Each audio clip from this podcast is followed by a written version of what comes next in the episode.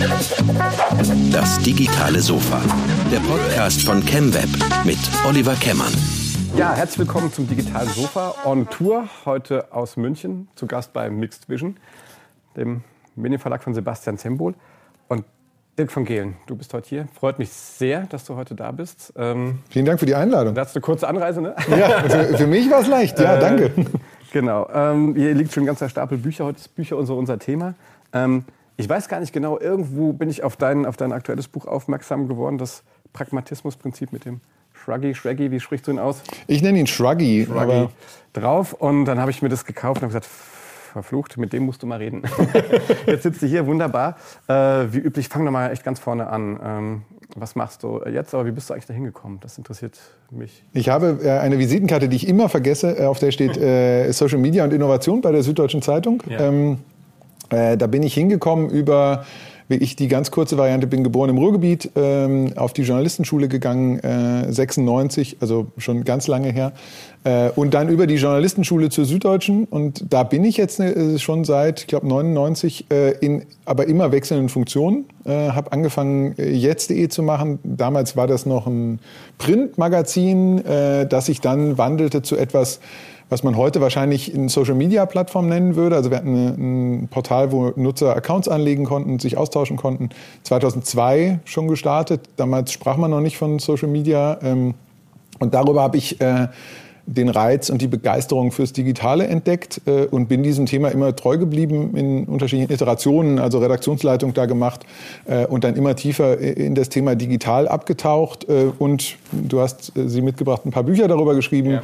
ähm, rede viel darüber äh, im Verlag, also bei der Süddeutschen, aber auch äh, außerhalb. Deswegen freue ich mich auch über so eine Sofa-Einladung.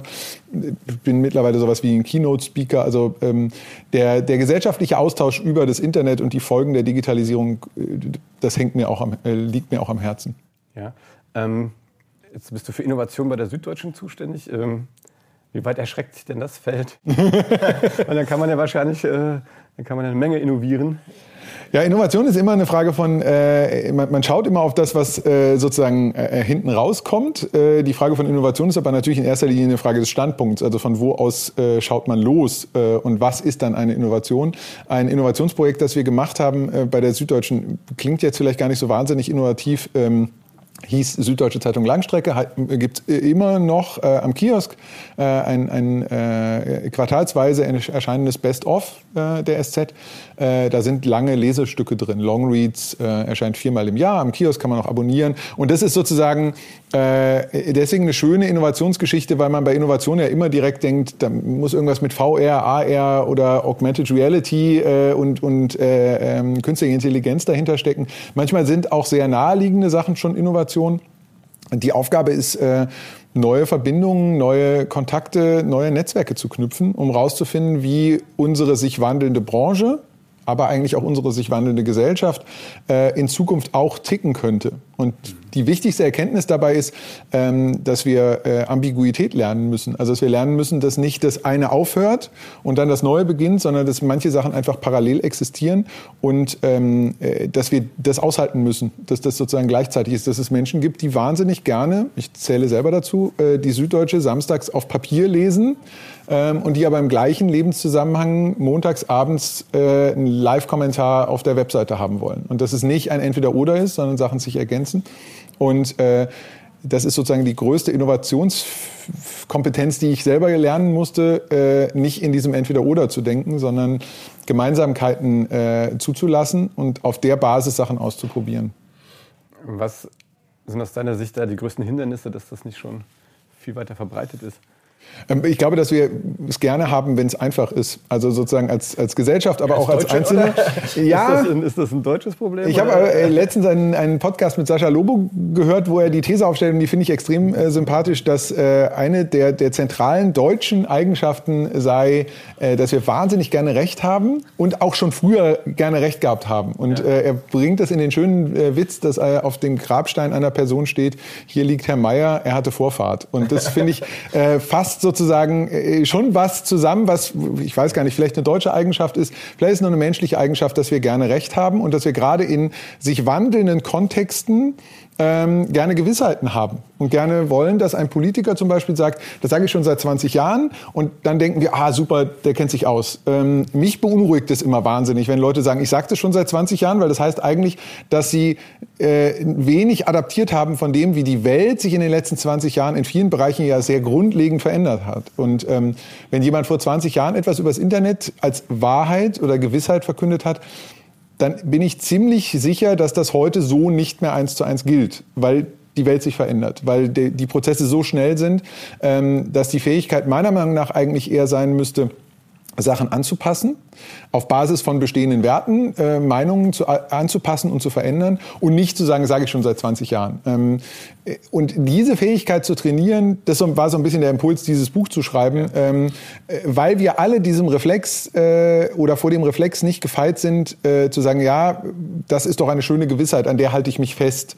Das habe ich früher so gelernt ähm, und das möchte ich sozusagen als, als Wahrheit weiter transportieren, sondern diese Wahrheit immer wieder in Frage zu stellen. Und das ist so ein bisschen die Adaption. Karl Popper hat das mit dem kritischen Rationalismus äh, positioniert, so Wahrheit ist kein kein äh, Monument, sondern eine Verlaufsform. Wir arbeiten immer daran. Wir sind sozusagen immer am Wahrheiten. Und diese auch anstrengende Form der Bewegung, des Prozesses vorzunehmen, das ist, glaube ich, eine wichtige innovative Fähigkeit, die wir nicht nur in dem Verlagskontext, wo ich jetzt arbeite, sondern auch als Gesellschaft lernen müssen, uns nicht auf die einfachen Antworten äh, zurückfallen zu lassen, sondern immer wieder neue Sachen in Frage zu stellen. Hm. Ich glaube ja auch so ein Thema ist ja auch zuzulassen, dass man auch mal scheitert. Hm? Äh, äh, total, ja. Also, ja, ich finde das auch so was typisch, was, was, was, mir jetzt auch im täglichen Alltag äh, äh, oft auffällt, ne? dass die Leute zwar groß tönen, aber äh, eigentlich das nicht tolerieren können, ne? wenn jemand wird immer gerne ein Schuldiger gesucht. Ne? Ja, wir, wir, tun uns leicht damit zu sagen, ja, Trial and Error ist total super, ja. aber es ist eben nicht nur Trial, sondern es ist eben auch Error. Ja. Und ähm, ich habe das mal im Rahmen von, von, von, von diesem Shruggy-Buch äh, zusammengefasst. Ich glaube, die Dimension von Meinungsfreiheit ist nicht, also dieses, diese Gesellschaft, die freiheitlich-demokratische Grundordnung ist nicht deswegen toll, weil jeder eine Meinung äußern darf. Man darf auch in, in äh, autokratischen Systemen eine Meinung äußern, wenn sie sich mit der des Herrschers deckt. Ja. ja, dann hat man auch die Möglichkeit, seine Meinung zu verbreiten.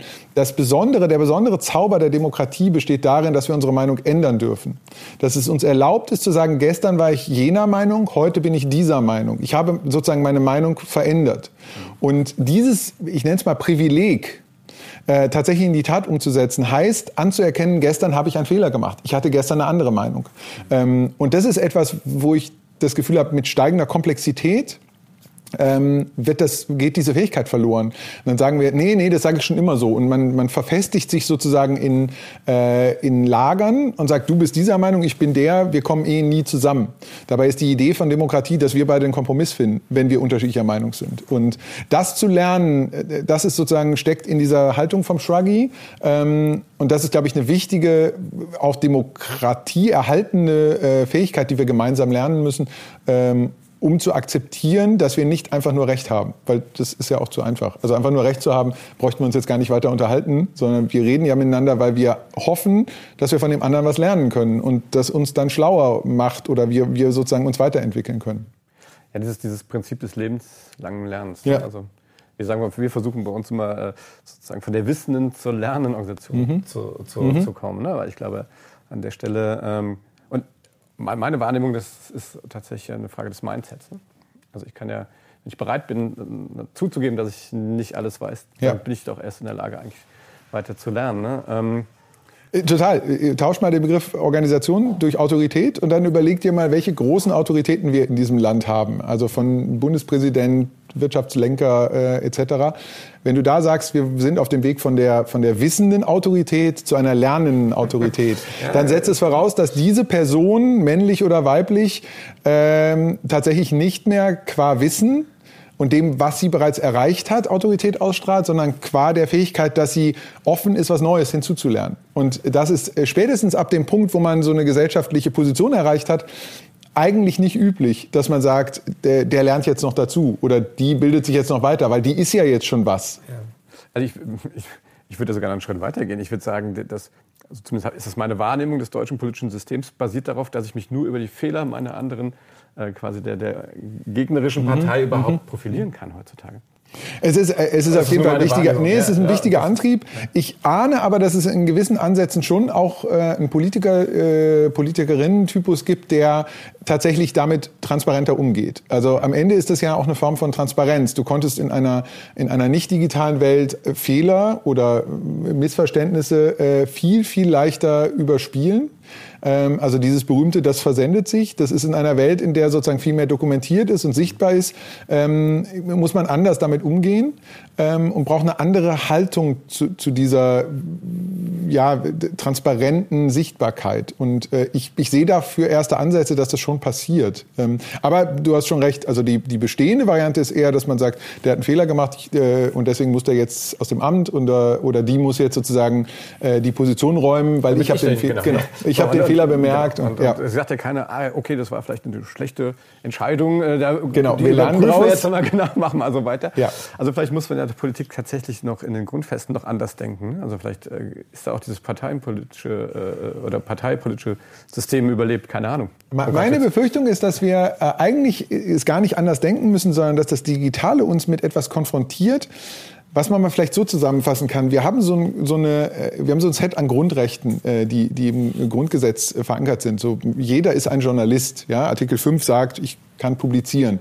Das war aber in weiten Teilen vor der digitalen Revolution eher ein theoretisches Recht, weil ohne das Internet konntest du, obwohl du zwar publizieren durftest, aber du hattest ja nur eine sehr begrenzte Reichweite, die du damit erreichen kannst. Und heute hast du über digitale Distributionswege die Möglichkeit, als äh, auch ohne eine Druckerpresse, ohne äh, eine Sendeanstalt, äh, auch praktisch große Reichweiten zu erzielen. Das war vorher ein theoretisches Recht. Jetzt ist es auf einmal praktisch umgesetzt worden und oder oder es bekommt eine praktische Unterfütterung. Daran muss man, glaube ich, sozusagen, da muss man jetzt kulturell hinterherkommen, dass diese Technologie auf einmal etwas ermöglicht, was wir vorher mal hingeschrieben hatten und gesagt haben, das ist doch eigentlich die Idee von Demokratie. Und jetzt passieren die Sachen, dass wir immer über Hate Speech reden und was im Internet sozusagen für Abgründe sich auftun. Ähm, daraus würde ich aber nicht den Schluss ziehen, dass deswegen diese Grundrechte in Frage stehen, sondern wir müssen, glaube ich, da, ich sage einmal dieses schlimme Wort Medienkompetenz, nachziehen und die technologischen Möglichkeiten tatsächlich erlernen. Ähm, dass ich dich zwar im Netz oder auch im, im Leben äh, sozusagen beleidigen kann, aber ich bewusst davon nicht Gebrauch mache, weil es eben eine kulturelle Übereinkunft ist, dass wir das nicht tun in einem demokratischen Set. Und das setzt voraus, dass ich diese Grundtoleranz mitbringe, dass du eine andere Meinung hast als ich. Ähm, ich aber akzeptiere, dass die dazugehört. Ähm, also ich habe das mal zusammengefasst. Es äh, gab in der, in der letzten Bundestagswahl einen Slogan von der AfD, der lautete Unser Land, unsere Regeln. Ähm, und die wollten klar sozusagen Ausländer kriminalisieren und sozusagen diese Diskussion aufmachen. Und ich musste da jeden Morgen äh, auf dem Weg zur Arbeit dran vorbeifahren. Und so ab der dritten Woche habe ich mich gefragt, was ist es denn eigentlich, was unser Land und unsere Regeln mhm. ausmacht? Und meine Antwort darauf ist, dass ich annehme, dass das Gegenteil richtig sein könnte, dass ich annehme, dass die andere Seite recht hat, dass ich die Toleranz aufbringe, ähm, den Verdacht zulasse, dass der andere recht haben könnte und dass ich nicht einfach nur recht habe, sondern in diesen Austausch trete. Das ist der Zauber von Demokratie. Das ist unser Land, unsere, unsere äh, äh, freiheitlich-demokratische Grundordnung. Und diesen Verdacht sozusagen nicht nur theoretisch, sondern dann auch praktisch umzusetzen, das ist, glaube ich, ein zentrales Ziel von, von Medienkompetenzschulung, dass wir besser streiten lernen in diesem Land. Hm. Wo, wo müssen wir da ansetzen? Ähm, äh, lustigerweise sagt man ja immer in der Schule, Jetzt habe ich mir mal Schulen angeguckt, ähm, zumindest die, die ich jetzt gesehen habe, die funktionieren schon ziemlich gut, was Streitschulung angeht. Ja, in Schulen gibt's dann äh, so, so Mentorenprogramme, dann kommt dann in die sechste Klasse jemand, der schon in der zwölften ist und versucht dann einen Streit zu schlichten. Ähm, ich glaube, dass wir was mir wenig Sorgen macht, ist die nachwachsende Generation. Ich glaube, dass die das lernen, weil die sehr automatisch in diesem Ökosystem sich bewegen, weil die eben auch, auch Teile davon äh, dafür geschult werden. Was mir große Sorgen macht, ist eine Generation, die davon komplett überfordert ist. Ähm, also ich sag mal Menschen plus minus 55, 60. So, die, ja, wir sind beide ja noch ein bisschen jünger, aber, ähm, ja, aber ja. diese berühmten alten weißen Männer, also es gibt eine Erhebung, dass, äh, dass die, die Generation, die am meisten auf Fake News reinfällt und die in Social Media teilt, alte weiße Männer sind. Und äh, wir kommen aber mit Medienkompetenzdebatten immer ähm, mit den 14-jährigen Schülern, die das jetzt lernen müssen. Die müssen es sicher auch lernen, Da weiß ich aber, wo sie es lernen. Ich frage mich, wo lernen denn die Leute, die heute über 60 sind und Fake News teilen in ihren WhatsApp-Gruppen oder so, wo lernen die denn Medienkompetenz? Das passiert ja nicht, weil diese Idee von lebenslangen Lernen, die du gerade angesprochen hast, zwar in Sonntagsreden immer wieder erwähnt wird, aber die wird ja nicht in die Tat umgesetzt. Also du musst ja nicht, ähm, wenn du, weiß ich, weiß nicht, 55 bist, nochmal eine neue Form von Ausbildung machen. Äh, so wie man das machen muss, wenn man die Schule abgeschlossen hat, so, dann gibt es noch so eine Art Zivildienst oder Freiwilligendienste. Ähm, wenn man irgendwann was erreicht hat, dann ist man ja ausgebildet, dann ist man ja fertig. Ähm, ich halte das für, für, eine, für eine fatale äh, Fehlannahme, weil man eigentlich ja weiterlernen müsste. Genau. So. Ja, also ich habe da eine Hypothese und ich, ja. ich, ich sage, das, das, wird, das meine ich aber, also ich glaube, das ist diese wissende, äh, ne, diese, diese lernende Organisation, ja. ne, die sagt, okay, ich kann das jetzt so und, ja. äh, und, und ich glaube, ich bin, ich bin ja namentlich eine IHK irgendwie mhm. äh, und bin ja, ich glaube, Deutschland mit dem dualen System haben wir ja eigentlich schon, was uns das vorlebt. Man muss es, glaube ich, meiner Meinung nach nur verlängern. Ne? Man muss eigentlich sagen, ich darf mich eigentlich, muss mich im Mindset davon befreien, dass ich was fertig gelernt habe, sondern ich muss eigentlich sagen, permanent ja, ähm, und dann muss ich auch natürlich, also deswegen auf die Frage, auf deine, äh, die Antwort auf deine Frage ist, glaube ich, ich glaube, man kann das in den Unternehmen machen. Die Unternehmen wären sicher ein wichtiger Punkt. Viele derjenigen sind aber schon pensioniert. So, wo erreichen wir die noch? Also ich ja, glaube, okay. es ist auch eine gesellschaftliche Aufgabe über die Unternehmen hinaus. In den Unternehmen wäre ein ganz zentraler Punkt, äh, spreche ich in dem Buch auch an. Ich glaube, man hat dann ein gutes Arbeitsumfeld, wenn der Chef sagt, er kennt sich bei einer Sache nicht gut aus, sondern er lernt dazu. Mhm. Weil das die Idee von, also wenn man über New Work und, und andere Arbeitszusammenhänge redet, dann kann man über Kanban und Scrum und so weiter reden. Ähm, das ist auch alles bedeutsam. Für mich ist der wichtige Faktor, ähm, habe ich eine, eine Autorität in dem System, die sagt, ich kenne mich nicht so gut aus wie du, ich möchte es von dir lernen oder ich möchte es woanders lernen. Also diese Verletzlichkeit oder dieses Unwissen ähm, auch gerade aus der Autorität sichtbar zu machen. Mhm. Zu sagen, weiß ich nicht, lerne ich jetzt, äh, mhm. hilf mir dabei. Ähm, das finde ich ein, ein, sehr wichtiges Zeichen für, arbeite ich in einem gegenwärtigen Zusammenhang oder arbeite ich eigentlich in einem Zusammenhang des 20. Jahrhunderts, wo man davon ausgegangen ist, dass der Chef per se der Schlauste im Raum ist oder die Chefin. Ja gut, das ist er natürlich immer, ne? Aber äh, nein, nein, ich, nein, stimme dir 100% zu. Aber ich glaube trotzdem noch, dass man auch, gut, die Pensionierten kriegen wir da vielleicht nicht mehr, aber ähm, ich, ich, glaube, da sind auch noch genug ähm, äh, Leute, die noch im Arbeitsverhältnis stehen und, äh, und, und, ich sehe das auch bei uns, wenn man da die Anfang 20-Jährigen und die Mitte 40-Jährigen sich anguckt. Ich glaube, diese, diese, diese Haltung zu ändern und zu sagen, okay, ich, ich entscheide halt auch mal was selber, ich kriege das nicht von oben gesagt. Ähm, ich, ich, lerne auch damit umzugehen, dass es vielleicht nicht funktioniert oder ich versuche auch mal Konsensentscheidungen zu fällen. Ich glaube, das sind so Sachen, wo man halt ja nicht, ich rede nicht von fachlichem Wissen, mhm. dass man das, das sich aneignet, sondern ich rede auch davon, äh, seine Haltung eigentlich zu erlernen, ja. eine andere Haltung ja. zu erlernen. Und ich glaube schon, dass wir da in den Unternehmen Vorbild sein können. Ich weiß nicht, wie das bei der Süddeutschen ist, aber wir versuchen natürlich schon, oder ich erlebe das bei vielen Unternehmen, dass die schon versuchen auch, das dann sozusagen die Mitarbeiter, die Vorbilder dann in der Familie vielleicht sind und dem Vater dann mal sagen, pass auf, äh, ist so nicht in Ordnung. Das ist ja vielleicht auch ein bisschen blauäugig.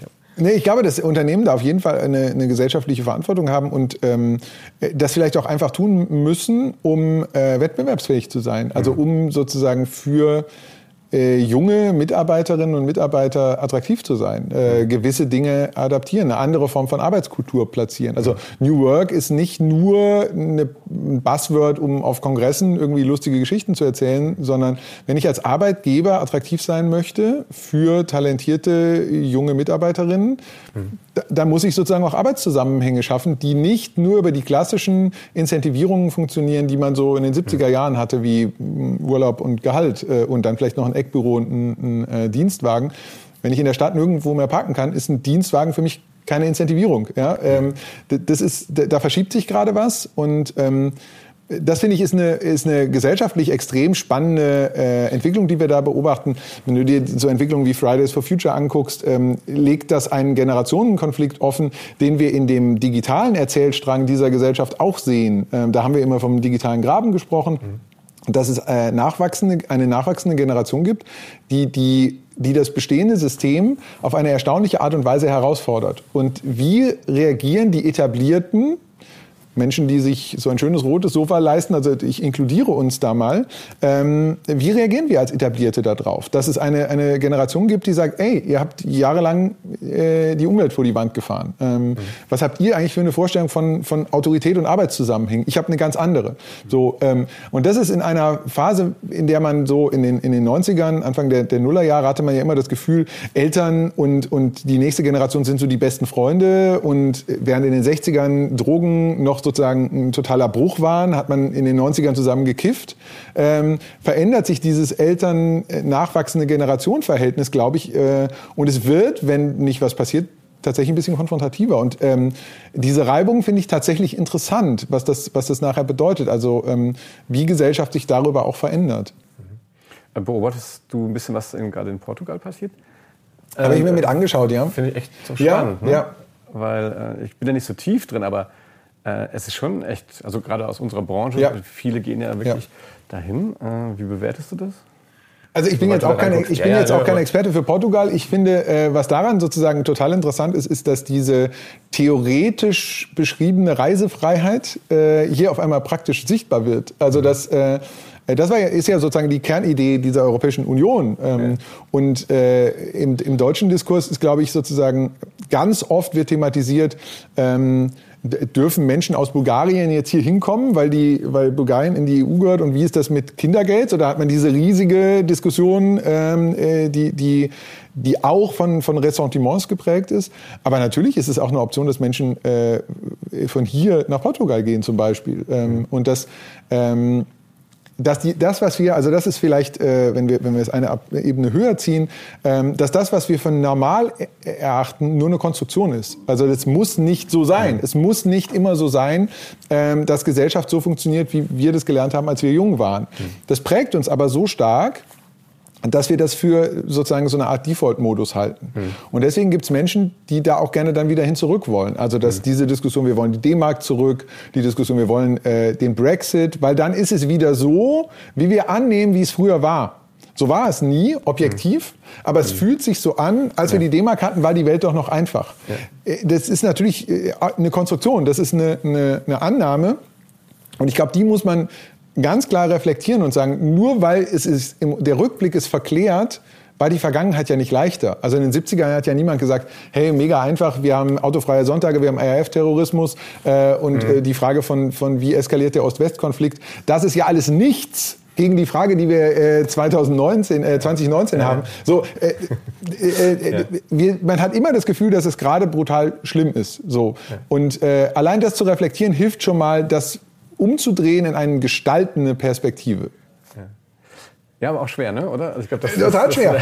Total schwer. Und es ist natürlich leicht, hier zu sitzen und zu sagen. ja, ja. Ähm, ja. Aber deswegen habe ich das Buch geschrieben, weil ich so das Gefühl hatte, also ich habe hab erst einmal Bücher über die Digitalisierung und den Kern dessen geschrieben, was also vom Kopieren, was ich immer noch für die für hier, ne, faszinierende Mashup. Mashup, das war das, das erste Lob Buch. Der Kopie. Das Lob der Kopie. Extra passend zum roten Sofa, ja, wobei cool. kann man kaum. Ja, doch. so eine Farbkorrektur mal. Ähm, genau, da geht es sozusagen ja. um digitale Entwicklung. Was ist das Spannende an ähm, an dem, was wir Digitalisierung nennen. Für ja. mich ist der Impuls, es ist die Fähigkeit zu kopieren. Ja. Ähm, und dieses Buch hat äh, sozusagen eine klar, äh, es ist ein Lob der Kopie, also eine klar äh, suggestive Perspektive ja. drauf. Ähm, und dann habe ich noch zwei, drei andere Bücher geschrieben und dann habe ich festgestellt, dass dieses, die, das Digitale versuchen zu verstehen nur das eine ist, weil es auf der anderen Seite den kulturellen Wandel gibt.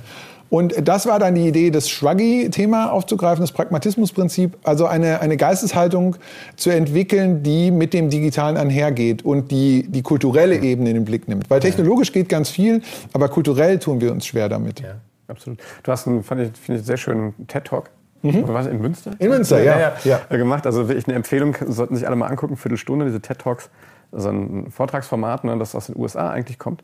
Ähm, werden wir in die Shownotes den Link packen. Äh, finde ich sehr schön, hast du das Beispiel. Also ich finde, was mir an, an, an, an dem Shruggy äh, gut gefällt, ist natürlich dieses Lernen, das auszuhalten. Ja. Äh, und aber auch zu sagen, äh, wir wissen gar nicht, wir, wir wissen nicht, wir, wir, wir anderen rum, wissen gar nicht, wie es geht. Da hast du dieses Beispiel mit den mit den Frisbee-Spielern. Äh, ja. Vielleicht kannst du das, wir sind ja eigentlich ein Audioformat, vielleicht kannst du das noch mal kurz erklären, weil das finde ich echt klasse, weil ich finde, das beschreibt viel. Das, äh, ich habe äh, hab mich sehr, weil ich eben ein Buch über das Kopieren geschrieben habe, sehr für Internet-Memes interessiert und habe äh, äh, da Erklär vielleicht mal ganz kurz, was ein Meme ist. Weil genau. Das, ja. gibt Leute, die kann sich, ja, okay. Ich meine, ja. Referenz meine Schwiegermutter, die hört immer zu. So, und die, äh, der musst du erklären, was ist ein Meme. Ja. Äh, für deine Schwiegermutter, die ich nicht persönlich kenne, äh, ähm, Ostfriesenwitze sind perfekte Memes. Ähm, Ostfriesenwitze sind, äh, es gibt nicht eine Quelle, die sozusagen alle, von der alle Ostfriesenwitze ausgehen, sondern die verbreiten sich, Leute adaptieren und verändern die. Ja. Und in der vordigitalen Zeit waren Ostfriesenwitze sozusagen das perfekte Meme. Und ja. ähm, in der digitalen Zeit haben sich diese Running Gags verselbstständigt, haben die sich auf Bilder bezogen, auf, auf besondere Töne oder besondere äh, digitale Schnipsel, die Leute nehmen, adaptieren und wieder in neue Zusammenhänge stellen. Und ähm, eine Ausprägung davon ist äh, Social Media nutzt diese Memes, weil man oder in Social Media verbreiten sich diese Memes sehr schnell. Man nennt es dann virale Verbreitung, also klassischerweise wie der Schnupfen im Herbst, dass Leute einander das weitergeben und dadurch entstehen neue lustige Entwicklungsdimensionen davon. Und meiner Meinung nach ist es eine der spannendsten Formen von gegenwärtiger Kultur, wie Menschen sich im Digitalen mit diesen Schnipseln, mit diesen mhm. kleinsten kulturellen Einheiten in Austausch treten. Ja. Ein besonderes äh, Meme war, dass ich vor, ich glaube mittlerweile sechs Jahren, mir in meine Timeline, damals noch in Facebook, ein kleines Video gespielt wurde, in dem man äh, zwei Menschen sieht, die in Badekleidung, zwei Männer, die in der Badehose äh, irgendwo am, am äh, Strand stehen, im Meer. Oder so, oder? Nee, es ist, ist glaube ich, ich habe ein bisschen versucht es zu recherchieren und es ist angeblich die, die kroatische Adriaküste. Okay. Ähm, wo man aussieht wie Baggersee. Es, es, hat so ein bisschen Baggersee, aber es ist so, so, eine, so eine Bucht und da stehen zwei und spielen Frisbee. Und sie spielen aber Frisbee nicht so, wie wie man es gemeinhin kennt, dass man nämlich eine, eine Frisbee so wirft, dass sie äh, aerodynamisch fliegt, sondern sie werfen ja. sie einfach nur so und die fällt immer ins Wasser. Ja. Und es ist tatsächlich so, dass es quasi beim Zugucken schon anstrengend ist. Und die beiden machen das aber sehr lange. Und die haben. Und die, die haben offenbar tatsächlich Spaß, die machen es sehr ausdauernd. Und ich habe dieses Bild genommen also ich habe das ganz lange angeguckt und irgendwann habe ich gesehen, hey, das ist die perfekte Metapher für unseren derzeitigen Zustand im Umgang mit dem Internet. Das sind wir, so wie wir mit dem Internet umgehen. Wir haben ein, ein Geschenk bekommen, das ist diese Frisbee, und wir werfen die jetzt wie ein Ball, nämlich so, und denken, das wär's jetzt. Und dann buchen wir Seminare und lassen uns für 2000 Euro erklären, wie Social Media geht. Und eigentlich erklärt mir nur jemand, dass er die Frisbee so wirft. Ähm, und ich finde diese beiden Typen deswegen so interessant, weil die wenigstens anfangen. Mhm. Und ich habe die nutze die, um, um das, was ich kulturpragmatisch nenne, also einen kulturpragmatischen Umgang mit dem Neuen zu illustrieren, weil die probieren was aus. Und im Ausprobieren wird man feststellen, irgendwann werden die, wenn die das weitermachen, feststellen, wie sie aerodynamisch werfen. Mhm. Und ähm, diese Perspektive ist mir wichtig, dass das ist nämlich Trial and Error, dass ich ausprobiere und immer wieder neu und irgendwann komme ich auf die Idee, ach, wenn ich so werfe, ist super. Und das Tolle ist, dass dieses Bild deswegen funktioniert, weil es eben ähm, offenlegt, es gibt nicht den einen richtigen Weg, eine Frisbee-Scheibe zu werfen, sondern du kannst sie auf unterschiedliche Weisen werfen, du kannst sie auch so andrehen und über den Kopf werfen. Hauptsache, sie fliegt äh, aerodynamisch. Und diese Offenheit kann, sie, kann man in diesem kleinen Videoschnipsel ganz gut illustrieren. Die kann man eben in diesem, in diesem TED-Talk äh, sich angucken. Kann man auch äh, Guys Playing Frisbee, findet man auch äh, im Netz sozusagen diese, diese kurze Sequenz. Und ich finde, dass die ganz gut illustriert, was ich, was ich sozusagen mit dem, mit dem Pragmatismusprinzip ähm, äh, äh, ausdrücken will. Also wer nicht ein ganzes Buch lesen will, kann nur diesen, diesen kurzen Sequenz angucken. Ja, ich glaube auch, wenn man, jetzt habe ich ja das Buch gelesen und ja. den TED Talk gesehen, ich finde, der ist, äh, nein, man, äh, äh, das ist eine gute, gute Kondensierung. Aber das Buch macht ja trotzdem noch äh, viel Spaß zu lesen, weil du noch viele ich bin ja so ein Freund von Zitaten. Mhm. Meine, du musst ja lesen wie ein Stier, oder? Was, oder, oder hast du ein, ein großes Zitatebuch? Nein, ich habe tatsächlich. Das sind, das ähm, sind, echt tolle äh, Sachen. Das, das Buch schreiben ja. ist für mich immer sozusagen eine, ein An Ansatz. Ich, ich schreibe dann Bücher, wenn ich was verstehen will. So. Ja. Und deswegen lese ich dann ganz viel und daraus ergibt sich dann sozusagen. Und das hat aber auch mit, dem, mit, mit dieser Referenz- und Mashup-Kultur zu tun, die ich hier in diesem, in diesem ja. Buch sozusagen gestartet habe.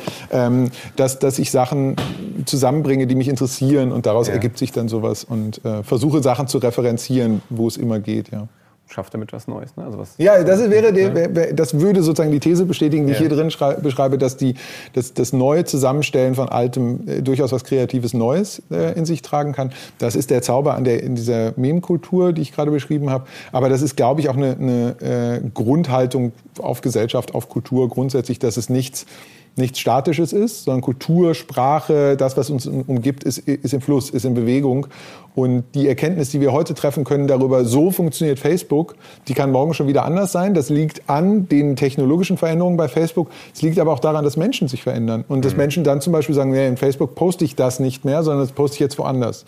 Also eine Entwicklung, die wir gerade sehen, die, die ich mega spannend finde, ist das, was man so Dark Social nennen kann, also den Rückzug ins Semi-Private. Leute posten eher was in einer WhatsApp-Gruppe, als dass sie es öffentlich auf Twitter posten. Ähm, die wird uns in den nächsten Jahren, glaube ich, schon noch sehr nachhaltig beschäftigen, ähm, weil das eine nächste Iterationsstufe von der Idee von Social Media ist. Und mhm. vielleicht wirst du in, in fünf Jahren jemand auf diesem Sofa sitzen haben, der spricht dann über Twitter und Facebook so ein bisschen äh, historisch quasi. So, das war früher mal so. Genau, ja, das ist so ja, genau. Social Media History. Ne? Ja, oder ich bin, wenn ich jetzt ein Bild, ich habe auf TikTok, wir haben im Vorgespräch kurz drüber gesprochen, da gibt es ja mittlerweile richtig coole Frisbee-Videos, wo die Leute tatsächlich die Frisbee so entlang so einer ja, Bande schmeißen und so. Wo ich sage, das ist ja advanced. also eigentlich das, passt das ja zu dem Bild. Das stimmt, das ist sozusagen die Weiterentwicklung davon. Ja, das ist ein sehr gutes Bild. Ja, das ist, ähm, Da findet man ja total skurrile Sachen eigentlich. Ne? Ähm, du du hast ja auch, du schreibst ja auch einen Blog, ne? Mhm. Äh, und du hast ja auch den, den, den Shruggy des Monats. Mhm. Da habe ich mich ein bisschen drin gestöbert. Ja. ähm, und ich finde das, find das eigentlich ganz schön, wenn man da so verschiedene Sachen hat. Ähm, ich habe immer wieder festgestellt, also alles, oder ich, ich kann viele Sachen, die du, die du, die du schreibst, die du machst, ich, das, das kreist alles um das Thema, glaube ich, Lernen. Mhm. Kann das sein? Äh, das ist ja. Ähm, ja. Und, und ich finde, da sind viele, viele gute Ansätze und ich finde, man kann als erstes von anderen gut lernen. Ich glaube, das schreibst du ja auch so. Mhm. Ne? Mhm. Das, äh, oder ich glaube, du zitierst sogar auch äh, Jürgen Klopp, ne? Wie als Mainzer. Ja, genau, haben stimmt, natürlich stimmt, dann, äh, ja, ja. Haben natürlich ja. dann eine, schöne äh, Beziehung und wie ich, ich habe ja auch mal, wir haben ja tatsächlich, wir haben das ja damals live mitgekriegt, wir haben äh, auch mit Jürgen damals gearbeitet, ähm, der das von immer schon so gemacht hat. Der verstellt sich auch heute nicht.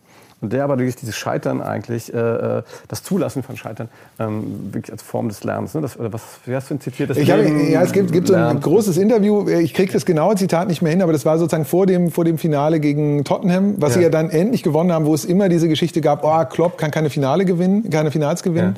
Ja. Ähm, und ich fand es so beeindruckend, dass er dann davor gesagt hat, und wenn der liebe Gott jemanden braucht, so in die Richtung geht es, glaube ich, um zu illustrieren, dass man immer wieder mhm. neu ausprobieren muss, dann bin ich das gerne und dann hat er ja dieses Finale dann am Ende, gewinnt das ja und hat dann die Champions League gewonnen, so, aber ja. also ich finde es irre sympathisch, dass, weil es eben auch offenlegt, dass auch erfolgreiche Geschichten nicht ohne Brüche sind, dass äh, auch, auch sozusagen große Erfolgsstories immer den, den, Rückschritt haben, immer das Lernen, die, die auch schmerzhafte Erkenntnis, dass man mit einer Idee scheitern kann. So, dass es immer in Iteration geht und es ist, selbst wenn wir es im Nachhinein uns so erklären, nie die bruchfreie Geschichte ist, die, die sozusagen einfach nur nach oben geht. Ähm, selbst wenn man, Raphael Honigstein eine super Biografie von, von Jürgen Klopp ge, äh, geschrieben, die ich mit, mit großer Begeisterung gelesen habe, selbst wenn es im Nachhinein sich Sachen dann so fügen und wir im Nachhinein uns Sachen so erklären können, dass sozusagen schon von, als er dann die, als er als Trainer äh, begonnen hat, zu sagen, eigentlich das schon gelegt war, dass er dann irgendwo in Liverpool enden. Ja, kann man so sehen, aber es sind immer wieder Brüche und es ist immer eigentlich sozusagen die Fähigkeit, aus dem Scheitern Schlüsse zu ziehen, mhm. ähm, aus den Fehlern, die man macht, äh, Lehren zu ziehen und das ist ein zweites äh, äh, Argument, das ich sozusagen in dem, in dem Shruggy-Buch beschreibe, um zu erklären, arbeite ich in einem guten Arbeitszusammenhang. Frag dich, wie es ist, wenn bei dir in der Firma ein Fehler passiert. Wie ist, wie ist die Haltung in deinem Unternehmen? Geht der Kollege, der den Fehler gemacht hat, verwendet der die Energie darauf, um den Fehler zu vertuschen? Oder ihm womöglich jemand anders in die Schuhe zu schieben? Oder geht er offen damit um und sagt, mir ist dieser Fehler passiert aus den, den und den Gründen und wir gemeinsam können aus meinem Fehler lernen, dass wir den nicht nochmal machen müssen? Mhm. Und das ist ein ganz wichtiger Punkt. Das ist nicht eins zu eins, das ist sozusagen eher eine skalierende, keine, keine On-Off-Unterscheidung. Aber wo befindet sich mein Unternehmen auf so einer Skala? Also arbeite ich eher in einem Unternehmen, wo jemand laut sagen kann, Mist, mir ist dieser Fehler passiert aus den, den und den Gründen und bitte lasst uns Schlüsse ziehen und, und äh, für die Zukunft äh, einen Rahmen finden, dass wir das nicht nochmal diesen Fehler machen müssen? Oder arbeite ich auf diesem Regler eher an der Seite, wo Leute sagen, ähm, boah, das äh, vertusche ich lieber, nachher merkt jemand, dass ich was falsch gemacht habe? Ja, ich glaube, das ist, glaub, das ist A, schwer, schwer rauszukriegen. Also ich glaube, wenn, wenn du das gut ja. vertuscht kriegst, das natürlich nie raus. Aber ich glaube, das ist wieder das, was ich eben auch schon gesagt habe. Das ist auch was, was man in so einer Organisation lernen muss. Ne? Und, äh, und ich glaube, so Vertrauen, und das ist ja das, das, das Kloppsche Beispiel auch zu sagen, erst wenn ich das erlebt habe, ja, Ähm, oder wir in Mainz wir haben das ja auch, wir sind Ja. drei oder viermal nicht aufgestiegen. Ja, Also ja, das genau. In klein. Ja, Äh, und und ich werde nie vergessen, wie Jürgen Klopp da einmal gesagt hat, hier, das ist egal, ihr müsst Dauerkarten kaufen, wir müssen gerade jetzt müsst ihr uns supporten, wir brauchen euch. Und es geht nicht um die Dauerkarte, es geht darum, um das, um das Zeichen und für die Jungs. Und, und ich glaube, das, das ist das, was man davon wirklich auch lernen kann. Ne? Und auch Sachen einfach auszuprobieren. Ich weiß, die erste Videoanalyse für Jürgen Klopp, da saß ein Mitarbeiter von, von Mainz, der saß bei uns oben im Büro und hat irgendwie auf einer Premiere-Box die ersten Spiele mitgestellt. Mhm. Ja, ja. Sag, Wir probieren das einfach mal aus. Ja. Wir stellen uns mit einem, mit einem Praktiker und einer Kamera rein und machen so Spielanalyse. Und bauen nicht das Riesending und gucken mal, was passiert. Das heißt, er hat vor, vor keine Ahnung, 15 Jahren schon eigentlich so die Grundzüge von agilem Arbeiten. Ja, du ja. hast es kurz angesprochen, das ist natürlich ein Thema, was, man, was bei uns natürlich eine Riesenrolle spielt. Ähm, und setzt, äh, also setzt immer zwei Seiten voraus. Ich habe auf der einen Seite jemanden, der so arbeitet, auf der anderen habe ich jemanden, der so mitarbeiten Mhm. muss.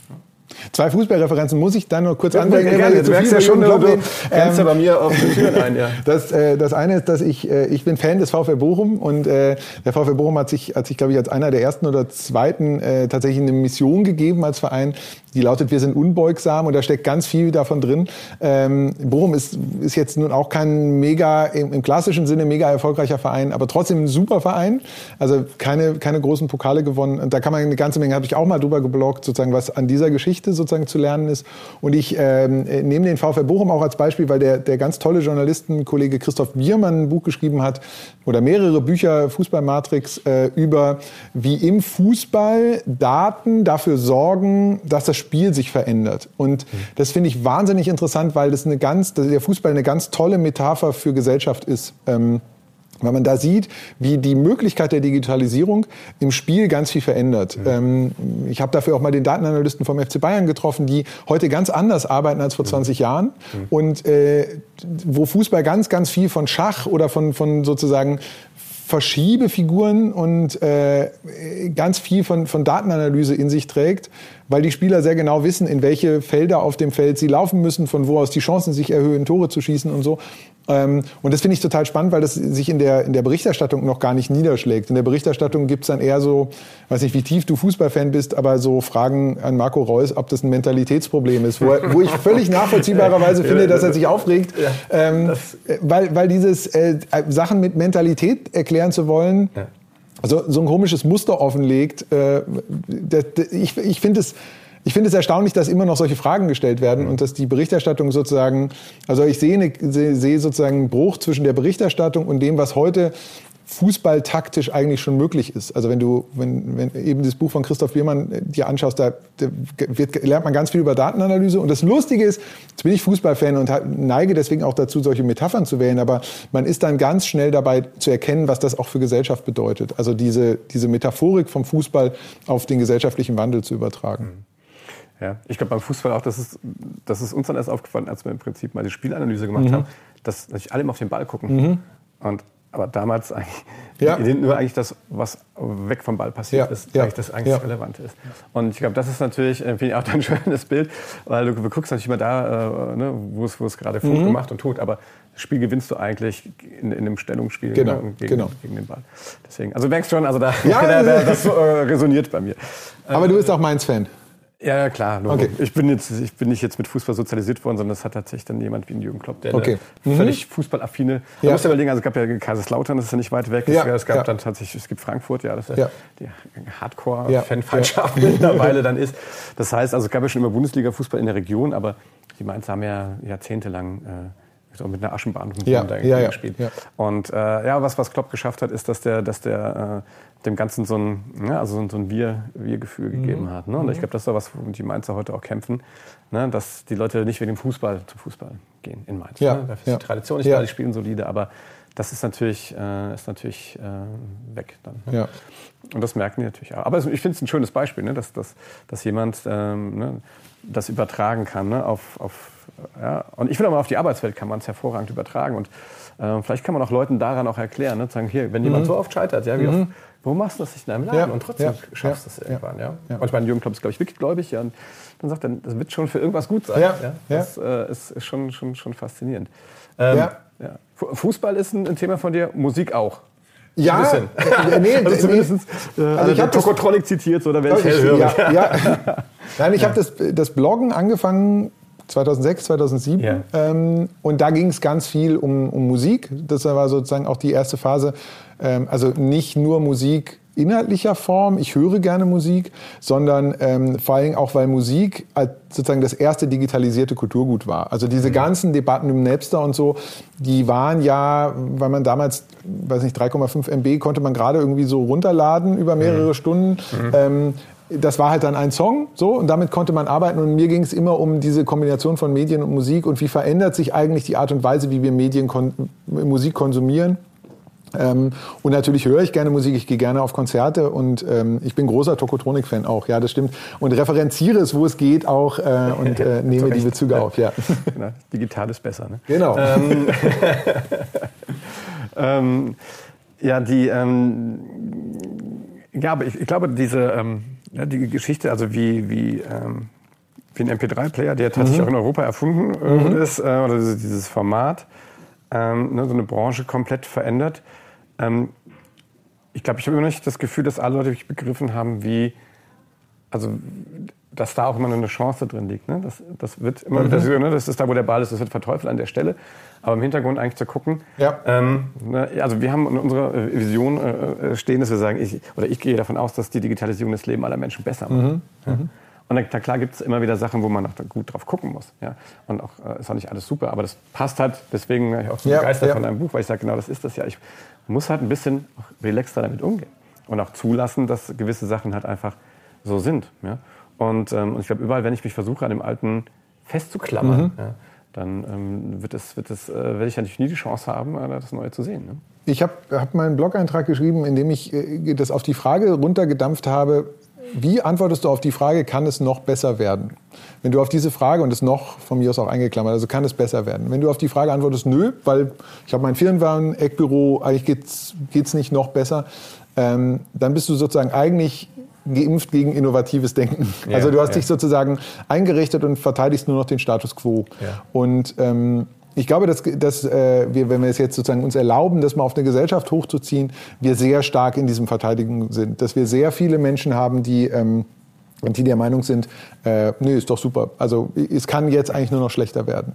Und äh, agile, bewegliche und irgendwie zukunftsgerichtete Gesellschaften haben die Antwort auf diese Frage, ja, es kann besser werden. Also das ist sozusagen, wenn man eine Wirtschaftswundergeschichte erzählt, dann ist es, basiert sie auf dem Glauben, dass durch mein Zutun Zukunft besser werden kann. Das ist die Idee von, von, von wirtschaftlichem, überhaupt von Aufstieg. Ähm, und wir erleben gerade in Deutschland, aber auch weltweit, dass es, wir so einen Nostalgieboom haben, wo ich habe so eine Erhebung ge gelesen äh, aus Amerika, wo die Menschen nicht daran glauben, dass es ihren Kindern irgendwann mal besser geht. Ähm, und das transportiert sich als Haltung und das halte ich für gefährlich, weil die Idee ist, dass wir schon Sachen besser machen können, dass es schon Fortschritt geben kann, auch bei Sachen, die wir heute komisch finden. Und wir haben die Digitalisierung ist ja relativ frisch und dass wir die sozusagen auch auch lernen müssen, damit umgehen müssen, äh, kann man zum Beispiel vergleichen mit, als das Automobil erfunden wurde, hat es eine ganze Weile gedauert, bis man bis man eine Gurtpflicht oder überhaupt eine Form von Anschnallgurt äh, im Auto hatte. Ähm, wir brauchen auch Regeln, äh, die dann sozusagen das das anpassen. Und das Interessante ist, diese Leute, die das erfinden werden, die leben heute schon. Wir müssen sie nur in die Lage versetzen, dass sie diese Regeln oder das, was wir, was uns das Leben dann nachher besser macht, dass sie das auch erfinden können und dass wir nicht ständig sagen, ja damals, als es noch kein Internet gab, da war die Welt noch super. Ähm, das ist, glaube ich, totales Gift, für, um neue Ideen äh, zu entwickeln. Ich glaube, also also für mich hat das viel mit Neugier zu tun. Also ich bin, ich bin ein extrem neugieriger Ja. Mensch, mache sowas hier eigentlich nur, Ja. weil ich total Ja. neugierig bin. Und ich glaube, wenn man das nicht erhält, ja, dann ist das natürlich klar. Ich, meine, muss ich, aber ich muss deswegen so lachen, weil du hast auch zu den Scootern was geschrieben. Ne? Und, und ich finde, das, das ist genau so ein, äh, ich war jetzt irgendwann auf der South by Southwest in, in, in Austin irgendwie und da hatten alle diese Scooter, die flogen Mhm. Irgendwie rum. Und natürlich ist das, das ist ein bisschen Guerillamäßig. Aber wenn ich diesen Aufschrei schon wieder höre und diese roten Zonen, die es jetzt bei uns ja, am Mainz gibt, dann fand ich, das ist, glaube ich, auch irgendwo geschrieben, diese Analogie, dass die Leute mal gesagt haben, okay, schnelles Fahren in den Zügen. Ne? Genau, das machen die Leute genau, das ist, äh, ich denke ja. ja, natürlich. Wir sind halt sehr stark von dem geprägt, was ich gerade schon mal gesagt habe, dass wir das, was wir für normal halten, denken wir oder womit wir aufgewachsen sind, das halten wir für normal und wir denken, das muss schon immer so gewesen sein. Das war aber nicht so, das ist eine Konstruktion. Ähm, und es gibt eben dieses Bild, dass äh, angeblich, äh, als, die, als die Eisenbahn erfunden wurde, ähm, es Menschen gab, die der Meinung waren, dass es äh, das menschliche Gehirn Gehirn schrumpfen lässt, wenn man sich zu schnell bewegt. Äh, also schneller als auf einem Pferderücken äh, und deswegen sei die Eisenbahn Gift. Ja, ich glaube, da ist was dran. Aber das Spannende ist, es kann ja tatsächlich sein, aber dann sind wir so dumm, dass wir es nicht mehr merken. Ähm, oder es ist tatsächlich einfach ein Reflex, äh, der, den, den man auch nicht ganz ausschalten kann. Klar, also ähm, wir, wir haben diese Reflexe ja aus Gründen, aber wenn ich feststelle, dass das schon immer so war, dann kann ich mich so ein bisschen davon befreien und sagen, naja, dann lass uns doch versuchen, Zukunft zu, zu gestalten, dass Werte, die mir wichtig sind, sich auch weiter transportieren und nicht einfach nur auf die nächste Generation schimpfen und sagen, die hängen ja eh nur am Handy rum. Ähm, das ist mir irgendwie zu einfach. Da, fällt, da fällt mir ein tolles, habe ich mal einen Vortrag gesehen, und da gab es ein Bild, das muss ich nochmal rausholen, das fand ich total klasse. Die Kids irgendwo oder irgendwie Leute mit ihrem Handy an der Bushaltestelle, kennst du das Bushaltestelle stehen? Und ja. dann gibt es einen, einen ah, Gegenschnitt, wo alle Zeitungen lesen. Genau. Ja. ja das ist keine Ahnung, 100 Jahre her. Und ich finde, das ist so schön und, und das ist, äh, wenn man dann, und es gibt genug Leute, die da nicht drüber lachen können, glaube ich. So. Und das ist das Problem. Ähm, ich möchte äh, mit dir noch über eine Sache mhm. reden, die du auch an, an, anführst, weil ich das total spannend finde, auch in einem Kontext, äh, Moonshots. Mhm. Äh, weil das ist, glaube ich, genau so ein, so ein Ding. Ne? Also wie, wie kommen wir, also Moonshots im Sinne von, ich glaube, basierend, das ist also basiert, glaube ich, auf der, auf der, auf der Kennedy-Geschichte. Äh, genau, also, ne? und, hab, und, aber es gibt halt viele Leute, die heute über Moonshots reden, ja. wenn sie meinen, okay, stellt euch mal vor, wo, wo wollen wir denn hin? Ne? Und die Leute mit einer, mit einer Vision und, und einer Motivation auszustatten. Hast du auch was zugeschrieben? Vielleicht kannst du dazu drei Sätze sagen. Ja, der Impuls war, dass ich mir äh, überlegt habe, äh, also John F. Kennedy hat, hat diese berühmte äh, Moon Speech, nennt man die, eine Rede gehalten, ähm, äh, Anfang der 1960er Jahre in Texas, glaube ich. Die ist wirklich beeindruckend, ähm, weil sie eine Zukunftsvision skizziert. Äh, klar, junger Präsident, Aufbruchstimmung und so weiter.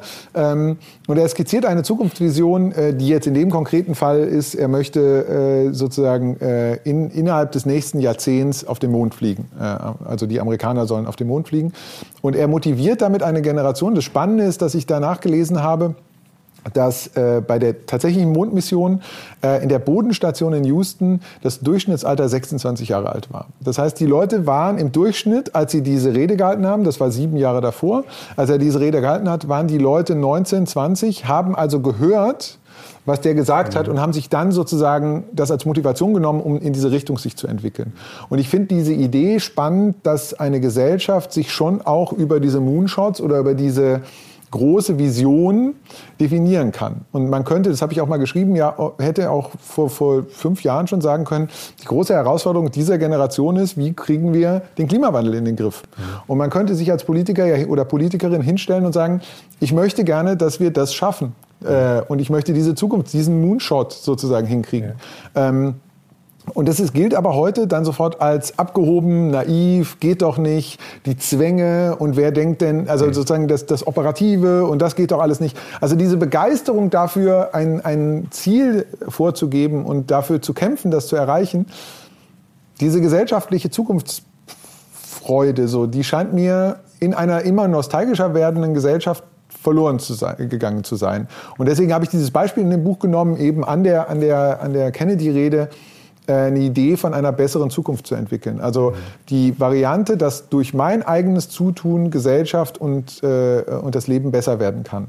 Das ist die Haltung, die in diesem Buch am Ende äh, definitorisch ist nicht die Haltung der Pessimisten oder der Optimisten einzunehmen, die im Kern ja beide sagen, ähm, Zukunft ist vorherbestimmt. Äh, du, du, egal ob du dich jetzt engagierst oder nicht, wir werden eh alle dümmer. Oder egal ob du dafür oder dagegen bist, es wird eh alles super. Nein, es liegt an uns, ob wir uns beteiligen und wie wir uns beteiligen. Und äh, dadurch ergeben sich auch gesellschaftliche Zusammenhänge. Also wir können dazu beitragen, dass es besser werden kann.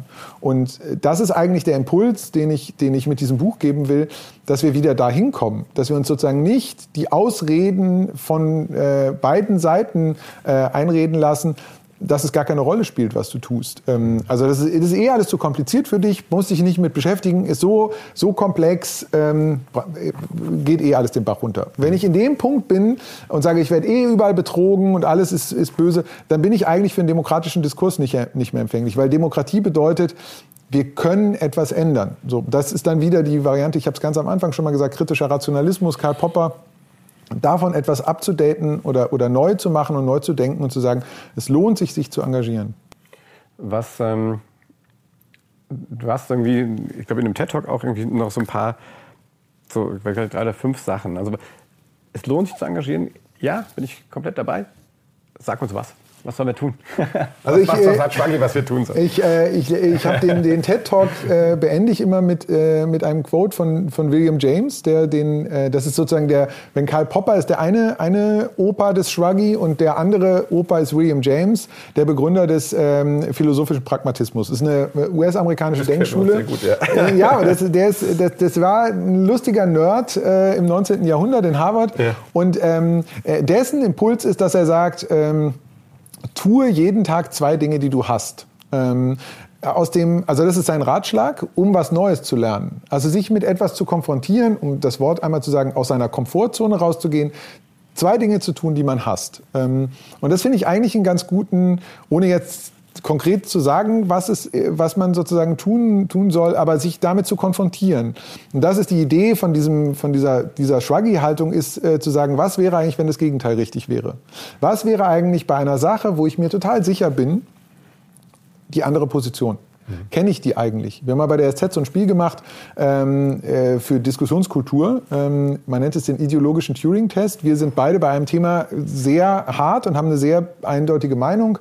Keine Ahnung, Atomkraft, du bist total dafür, ich bin total dagegen. Ähm, und wenn wir jetzt miteinander diskutieren, geht es klassischerweise so, dass man uns so in einen Raum sperrt und dann streiten wir uns.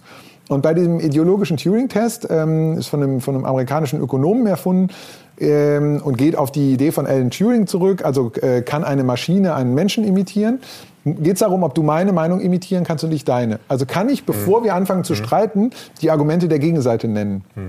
Und das ist total interessant, weil bei den Sachen, die uns, die uns wirklich nahe gehen, Klima, gleichgeschlechtliche Ehe, also wo, wo es sozusagen auch eher fast, fast schon ideologische Gräben gibt, können die meisten Leute das nicht. Und ich habe es an mir selber festgestellt. Also ich bin sehr für äh, Ehe für alle, halte ich für, für ein Gebot der Stunde, finde ich richtig. Ich habe die Argumente derjenigen, die im Bundestag gegen die Ehe für alle gestimmt haben, habe ich nicht zusammenzählen können, weil ich mich in die Position begeben habe zu sagen, die sind einfach doof. Die haben nicht meine Meinung, also müssen sie doof sein. Und diesen Reflex kennt jeder ja, dass Ja, man sagt, so äh, ist nicht meine Meinung, natürlich ist der andere doof. Ähm, das ist mir aber zu leicht. Also da, damit verfahren wir uns in der Gesellschaft. Die Idee in diesem Land ist, oder die Idee von, von einer freiheitlich-demokratischen Grundordnung ist, ich muss die Argumente nicht annehmen, aber ich muss sie zumindest kennen. Weil sonst brauche ich ja gar nicht zu diskutieren. Sonst wiederholen wir nur unsere Argumente. Das sind so TV-Talkshows im, im Fernsehen, wo Leute einfach nur immer nur sagen, ich habe übrigens recht. Und dann sagt der andere, ich auch. So, und dann streiten sie. Und wer das eloquent macht, kriegt dann nachher mehr Applaus. Aber das ist ja kein, keine Kompromissfindung, es ist kein Wettstreit von Ideen, es ist kein gemeinsames Problem lösen, sondern einfach nur sagen, ich habe recht. Und das, das ist mir zu wenig. Und deswegen mit William James, tu zwei Dinge, die du hast jeden Tag. Aber jetzt mal ein kurzer Einwurf. Ja, Vielleicht ja. wäre das ein schönes TV-Format, dass man mal irgendwie Politiker einlädt und sagt, so, du übernimmst jetzt mal. Ja, wir haben das, ich habe das dann tatsächlich mal in meinem Newsletter auch vorgeschlagen, dass man das könnte man ja tatsächlich nur in einem der immer gleichen Formate mal am Anfang machen, dass man sagt, so bevor wir anfangen, muss man diese Argumente äh, äh, oder, oder die, den Perspektivwechsel eingehen. Wir haben das dann auch mal bei der SZ mit Politikern oder mit, mit das war ein Nachwuchspolitiker im, im Landtagswahlkampf in Bayern probiert. Ähm, da passiert natürlich was, die sind extrem gut geschult, dass sie dann rhetorisch das umdrehen und äh, sozusagen, also wenn sie wirklich wollen, dass sich in diesem Land nichts ändert, dann wählen sie äh, so. Ähm, äh, äh, Da muss man da ein bisschen aufpassen, aber für, für sozusagen private Auseinandersetzungen oder für das Miteinander streiten in der Familie äh, halte ich das für, für einen sehr bedeutsamen Ansatz. Nicht, weil man damit dem anderen Recht gibt. Nicht, weil man sagt, der darf das sozusagen oder der, der hat die Berechtigung, das dann auch öffentlich zu sagen oder so, sondern um zu verstehen, was denjenigen treibt. Ähm, äh, was ist der Impuls, warum derjenige eben eine andere Meinung hat. Äh, Das geht auch in Unternehmen, wo, wo du, jeder hat so eine doofe Abteilung, die er, die er nicht mag im, im, äh, in größeren Unternehmen. Auch die haben ja einen Impuls. Äh, Und der leichteste Trick ist immer dem anderen zu unterstellen, dass seine Intentionen nicht redlich sind. Der andere will immer was Schlechtes. So, ähm, da gibt es einen ganz, ganz tollen Podcast, ähm, äh, How to Disagree Better, heißt der von einem ähm, äh, Amerikaner, dessen Namen mir natürlich jetzt nicht einfällt. Aber, Schicke ich euch ich für sagen, in die- Shownotes. für die Shownotes, Ähm, genau. indem er genau das beschreibt, dass die, ähm, äh, dass diese, diese Intention, dass wir uns total leicht tun zu sagen, ja, der andere will ja was ganz anderes. Und ganz oft wollen die anderen, will der andere aber das Gleiche, er wählt halt nur einen komplett anderen Weg. Und ich, Mhm. ich hoffe, dass wir, dass wir da besser werden, zu streiten. Ähm, das Ja. wäre so ein Ziel, das ich glaube, dass, dass man angehen sollte. Ich finde aber, das hat auch viel mit, also ich nenne es mal so ein bisschen so Empathietraining zu tun. Äh, nein, weil es Ganz genau guter Punkt, ist, ja. Äh, weil ich einfach in dem Moment, wenn ich die Haltung des anderen übernehme und dann überlege, wie kann ich ihm an der Stelle helfen. Ja. Also wir setzen das tatsächlich so ein. Also gerade Ja. wenn man mal oft hat ein Kunde einen guten Grund, warum Ja, er vielleicht am Telefon genau. Ja, so. ja. Dann sage ich auch mal, stellt euch mal vor, ihr seid in der Situation. Ähm, was hattet ihr für gute Ja, Gründe, sauer ja. zu sein und wie könnt ihr denn jetzt helfen? Dass das, Ja. ähm, da habe ich bei LinkedIn mal was, was zugeschrieben. Ähm, Unbedingt war der Begriff Empathie super wichtig. Ist nur als kurze. Fußnote für die Ja. Shownotes. Äh, Richard Gutjahr hat einen super Vortrag über äh, digitale Empathie gehalten, den man sich unbedingt mal angucken muss. Das ist wahnsinnig gut. So, ähm, jetzt tue ich was, was ich hasse. Ja. Ich sehr gut, breche, sehr ich gut. breche dieses Gespräch ab. Ist schon mal eins. Eine Sache, ja, sehr gut. Also ich bin, äh, was, äh, frühes, frühes Aufstehen finde ich, ist jetzt kein, für mich jetzt kein, Ja. äh, kein Problem. Das, hab ich, das haben wir zwar heute auch gemacht, aber nein, äh, nee, ich breche jetzt hier ab. Wir haben fast, fast eine Stunde Ja. äh, gequatscht. Es war äh, fantastisch. Wir können noch weiter mit dir äh, quatschen. Großartiger. Wir haben ein paar, paar Freude. Fortschritte Ja. äh, durch dein Övre hier. ähm, nein, kann ich wirklich nur empfehlen. Dirk von Gehlen, das Shruggy-Prinzip, das Prinz- Pragmatismus-Prinzip mit Shruggy. Mit Shruggy vorne drauf. Genau, mit Shruggy Genau. vorne drauf. Äh, alles in den Shownotes. Ähm, ja, wenn es euch gefallen hat, dann gebt uns einen Daumen hoch, abonniert uns, äh, lest seinen Blog, lest äh, die SZ, lest seine Bücher, alle an der Tat. Äh, es hat mir sehr viel Freude gemacht. Ja, mir auch. Vielen herzlichen wie man, Wie man merkt. Also bleibt uns gewogen. Bis demnächst auf dem digitalen Sofa.